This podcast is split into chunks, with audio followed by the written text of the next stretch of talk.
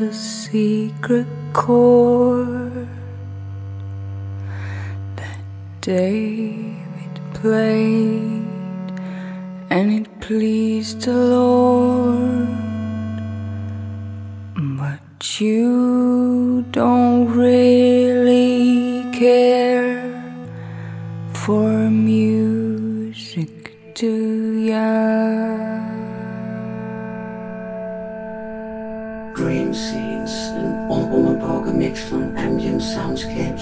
experimentele elektronica en moderne klassieke muziek.